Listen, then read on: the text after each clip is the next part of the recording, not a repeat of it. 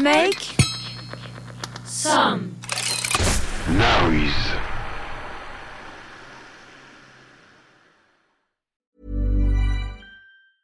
A lot can happen in three years, like a chatbot may be your new best friend. But what won't change? Needing health insurance. United Healthcare Tri Term Medical Plans, underwritten by Golden Rule Insurance Company, offer flexible, budget friendly coverage that lasts nearly three years in some states. Learn more at uh1.com. Hey, it's Ryan Reynolds, and I'm here with Keith, co star of my upcoming film, If, only in theaters, May 17th. Do you want to tell people the big news? All right, I'll do it. Sign up now and you'll get unlimited for $15 a month in six months of Paramount Plus Essential Plan on us. Mintmobile.com slash switch. Upfront payment of $45 equivalent to $15 per month. Unlimited over 40 gigabytes per month. Face lower speeds. Videos at 480p. Active Mint customers by 531.24 get six months of Paramount Plus Essential Plan. Auto renews after six months. Offer ends May 31st, 2024. Separate Paramount Plus registration required. Terms and conditions apply if rated PG. Ever catch yourself eating the same flavorless dinner three days in a row? Dreaming of something better? Well, HelloFresh is your guilt-free dream come true, baby. It's me, Kiki Palmer. Let's wake up those taste buds with hot, juicy pecan-crusted chicken or garlic butter shrimp scampi. Mm. Hello Fresh. Stop dreaming of all the delicious possibilities and dig in at HelloFresh.com. Let's get this dinner party started.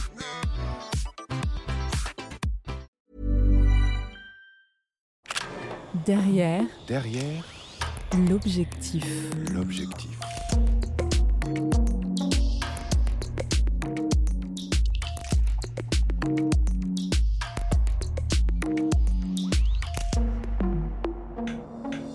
Derrière l'objectif. Être journaliste, c'est pas euh, résoudre des équations mathématiques, hein. c'est être face à des gens euh, paradoxaux, imparfaits, euh, essayer de saisir leurs pensées, euh, pouvoir construire un récit tout en ne mentant pas. La réalité, euh, on peut pas l'arranger. Soit on a vu ce qu'on a vu, soit on l'a pas vu.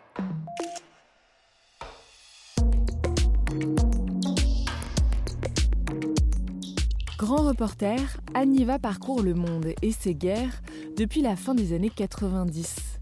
Également écrivain, Anniva, qui a notamment reçu le prix Albert Londres en 2000 pour Chienne de guerre, une femme reporter en Tchétchénie, publie aujourd'hui sa première fiction en bande dessinée, Dans la gueule du loup, en collaboration avec le dessinateur Horn et Jean-Marc Thévenet aux éditions Marabule. Pour ce premier épisode du podcast Derrière l'objectif, Anniva a accepté de partager avec nous une expérience marquante de sa carrière. Nous sommes en 1999, en Tchétchénie. Je m'appelle Anne Niva et je travaille pour ceux qui me lisent. Je suis grand reporter. On est en 1999 et on part pour euh, une petite république du Caucase qui s'appelle la Tchétchénie. Les autorités russes se défendent de vouloir lancer une offensive d'envergure contre la Tchétchénie. Reste que dans les faits, les bombardements contre cette république indépendantiste se sont poursuivis aujourd'hui pour la troisième journée consécutive, détruisant des centres stratégiques. La démarche s'inspire bien de la guerre du Kosovo, frapper la Tchétchénie pour l'obliger à livrer les chefs de guerre islamistes Bassayev et Khattab, qui deux fois en deux mois ont tenté un coup de force au Daghestan voisin. La Russie les tient pour responsables de la série d'attentats qui a fait près de 300 morts depuis le 31 août et elle est déterminée à les pourchasser où qu'ils se cachent. Nous poursuivrons les terroristes partout. À l'aéroport s'ils sont à l'aéroport. Et excusez-moi, s'ils sont aux toilettes, on ira les buter dans les chiottes. Cette sortie inhabituelle du Premier ministre s'explique sans doute par le traumatisme des attentats. La Russie est-elle prête à se lancer dans une nouvelle invasion de la Tchétchénie? Je pars là-bas parce que je sens qu'une guerre est en train de se préparer et que cette guerre euh, se situe sur euh, un territoire qui est celui où je suis arrivé à peine quelques années auparavant comme jeune journaliste euh, spécialisé sur la Russie, puisque je parle russe euh, comme je vous parle le français, donc j'ai pas besoin d'interprète en Russie. Et hum, c'est un immense territoire, la Russie. Il y a plein de choses qui se passent tout le temps. C'est le but du reporter, c'est d'essayer de se rendre dans des endroits et de relater justement la situation. Et là, on est euh, au début de l'automne 1999, à un moment où ça sent mauvais, c'est-à-dire euh, on sent qu'il y a des mouvements de, population à l'intérieur de la Tchétchénie et des républiques voisines de la Tchétchénie, à l'intérieur de la Russie, hein, tout ça. Et quand il y a des mouvements de population, généralement, ça veut dire que les gens ont peur, qu'ils vont, qu'ils vont partir. S'ils partent, c'est qu'ils ils ont des raisons. Et il y a euh, les forces militaires euh, russes qui envahissent la petite Tchétchénie. Et un mois plus tard, je me dis, il faut y aller. J'ai juste euh, suivi mon instinct.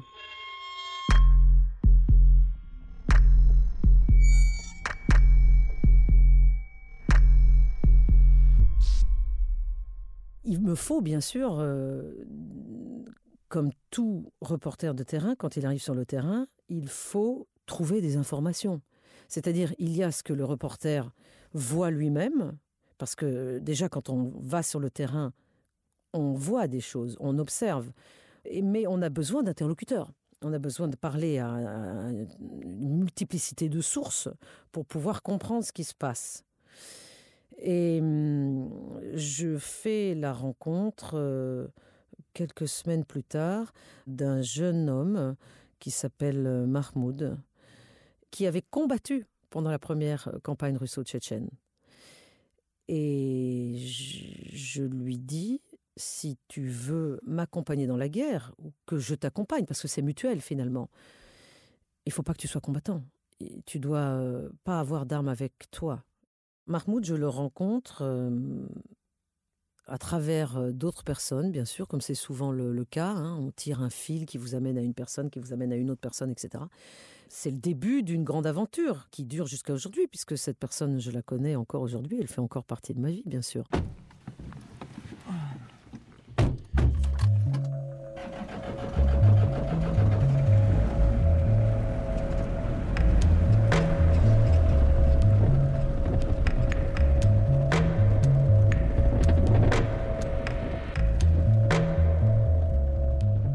Je lui dis, voilà, moi, je voudrais essayer de me faufiler entre les différentes lignes de front. Je voudrais interroger des combattants, mais également aller dans des familles. Je voudrais vivre cette guerre au plus près pour pouvoir la raconter. Et ensuite, on décide ensemble de où on va, ce qu'on fait, au gré de ce qu'il me dit qu'il est possible de faire ou pas. Et, mais généralement, euh, rien n'est impossible. Euh, et donc, quand on a le temps, on peut arriver à, attendre le meilleur moment pour pouvoir passer d'un point A à un point B. Parce que dans la guerre, euh, c'est ça le principal problème. C'est se mouvoir, se déplacer. Euh, là, en Tchétchénie, à ce moment-là, on pouvait quand même encore bouger euh, avec Mahmoud au volant de cette Jeep rouge défoncée. Je me rappelle très très bien. Il y avait du carton en guise de pare-brise arrière. Et, mais elle nous a quand même sauvé la vie, cette Jeep.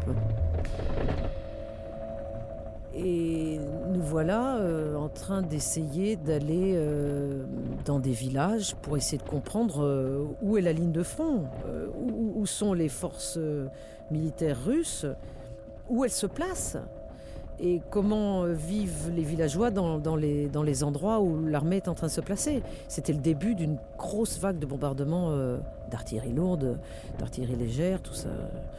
Je l'ai subi, et évidemment de bombardements aériens.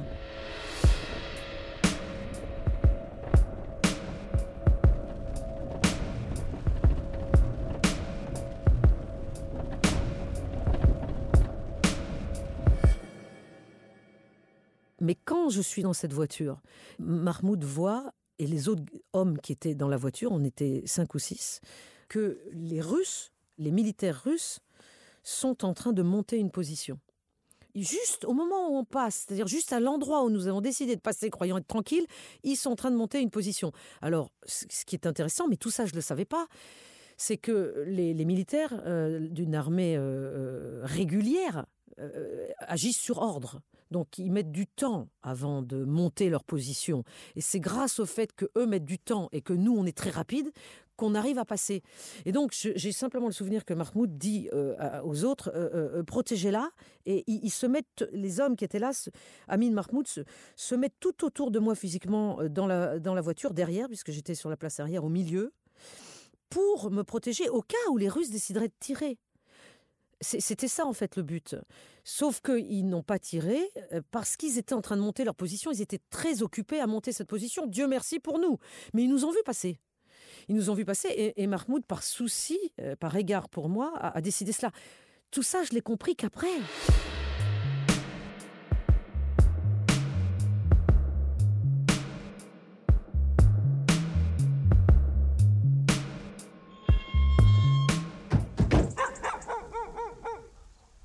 Et donc quelques minutes plus tard, on, a terminé cette grande descente, on est arrivé euh, dans euh, un chemin de terre euh, vers une ferme. Et on, a, on est descendu de voiture, il y avait un auvent, on est rentré sous cet auvent, on est descendu dans une cave. La, la ferme était inoccupée, les paysans étaient partis. Et hum, elle était occupée par des, par des combattants, des pendentistes qui étaient en train de se rassembler et de rassembler leurs armes. Et donc là, j'ai pu voir leur campement. Et puis, je, me rappelle, je suis ressortie à l'extérieur pour pouvoir utiliser mon téléphone satellite, parce qu'un téléphone satellite, c'est très bien, mais ça ne marche pas à l'intérieur. Et euh, je me suis assise sur un petit muret. Je me rappelle très bien, il faisait très très beau. C'était un temps d'automne euh, exceptionnel avec un ciel limpide, bleu. Euh, un temps à bombardement, en fait. Ça aussi, je l'apprendrai plus tard. C'est que quand il fait très beau, euh, c'est beaucoup plus facile pour euh, les pilotes des avions, des hélicoptères de, lâcher leurs bombes là où ils ont envie de les lâcher. Et j'ai appelé euh, Libération, je crois que j'ai appelé le journal, pour dire que tout allait bien, que c'était formidable. Il y avait les oiseaux qui gazouillaient. Et puis, j'ai parlé, je ne sais pas combien de minutes, mais peut-être dix minutes. Et tout d'un coup, le ciel s'est assombri. J'ai à peine levé les yeux au ciel. C'était déjà trop tard. il était noir d'hélicoptères. D'hélicoptères de bombardiers qui allaient nous bombarder. Et tout d'un coup, j'ai vu Mahmoud qui venait me, prendre sur le muret. Il m'a saisi. Le téléphone satellite est tombé par terre. Moi, je voulais le récupérer. Il m'a dit non, non, non, non, rentre. les autres combattants étaient en train de pousser la voiture avec laquelle on était arrivé sous l'auvent pour pas qu'elle soit vue, mais c'était déjà trop tard. Et on est, on est descendu dans cette cave où il y avait le campement. Et là, j'ai vécu mon premier bombardement.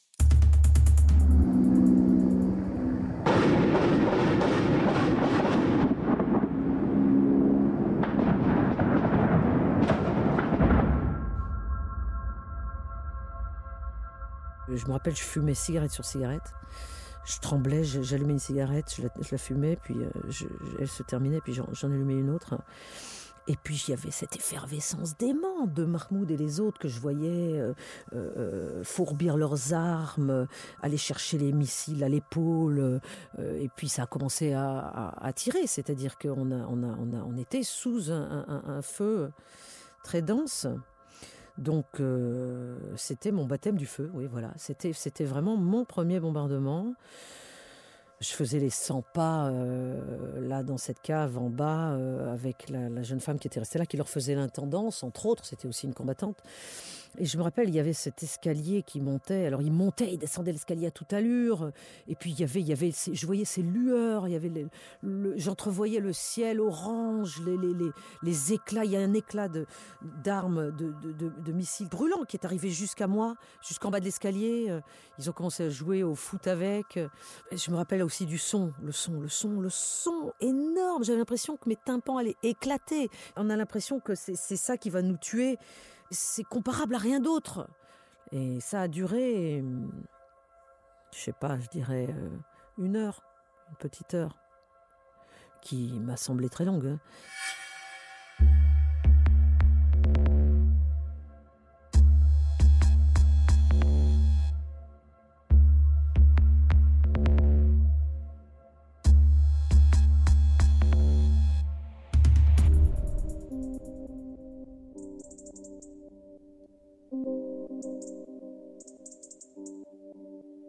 Quand les hélicoptères sont repartis, je me souviens que je me suis dit, mais c'est dingue, on est encore vivant.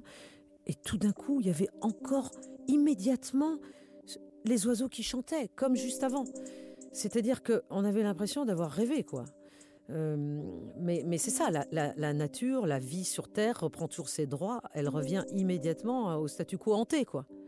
C'est-à-dire, euh, il y avait juste eu un bombardement, mais euh, on était revenu après le bombardement à, comme si c'était avant. Sauf que là, de là où nous étions, on pouvait, aucun d'entre nous n'était mort. Il n'y avait pas eu d'impact direct sur là où nous étions, mais il s'agissait de savoir euh, s'il y en avait eu euh, alentour. Et il y en avait eu. Il y, a, eu des morts parmi les, les, combattants qui, en fait, en fait, quand on était dans cette ferme, on était très près de la première ligne de front.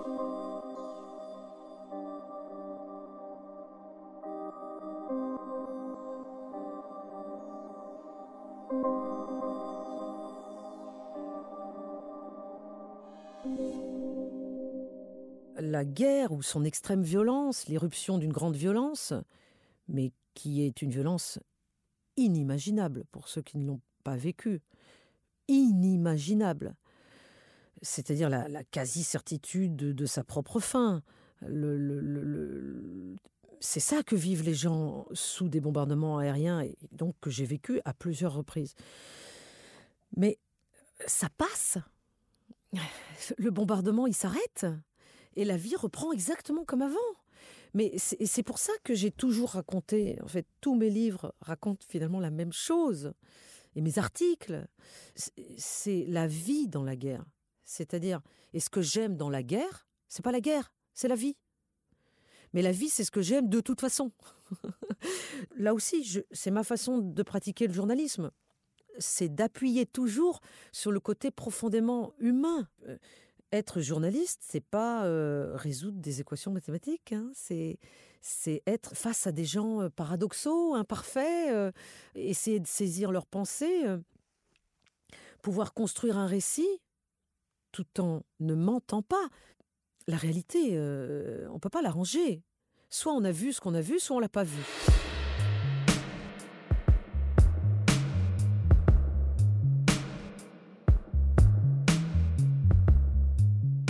Si vous après avoir vécu tout ça, comme je peux dire maintenant a posteriori que j'ai commencé par la pire des guerres, parce que la Tchétchénie c'était vraiment la pire. C'était la pire parce que le théâtre d'opération était minuscule et que c'était l'armée russe. Euh, c'était pas une coalition internationale. Donc c'était l'armée russe, donc c'était un tapis de bombes, c'était euh, à huis clos, c'était enfin bon, ça cochait toutes les cases quoi. Mais ça aussi, je ne l'ai pas compris avant, avant euh, longtemps dans ma vie ça a changé ma vision de la vie pour toujours. C'est-à-dire que, à part euh, de ma propre mort, je vois pas de quoi je peux avoir peur aujourd'hui. Hein. Ayant vécu tout ça. Derrière l'objectif. Vous avez aimé cet épisode? N'hésitez pas à le noter, le partager, le commenter.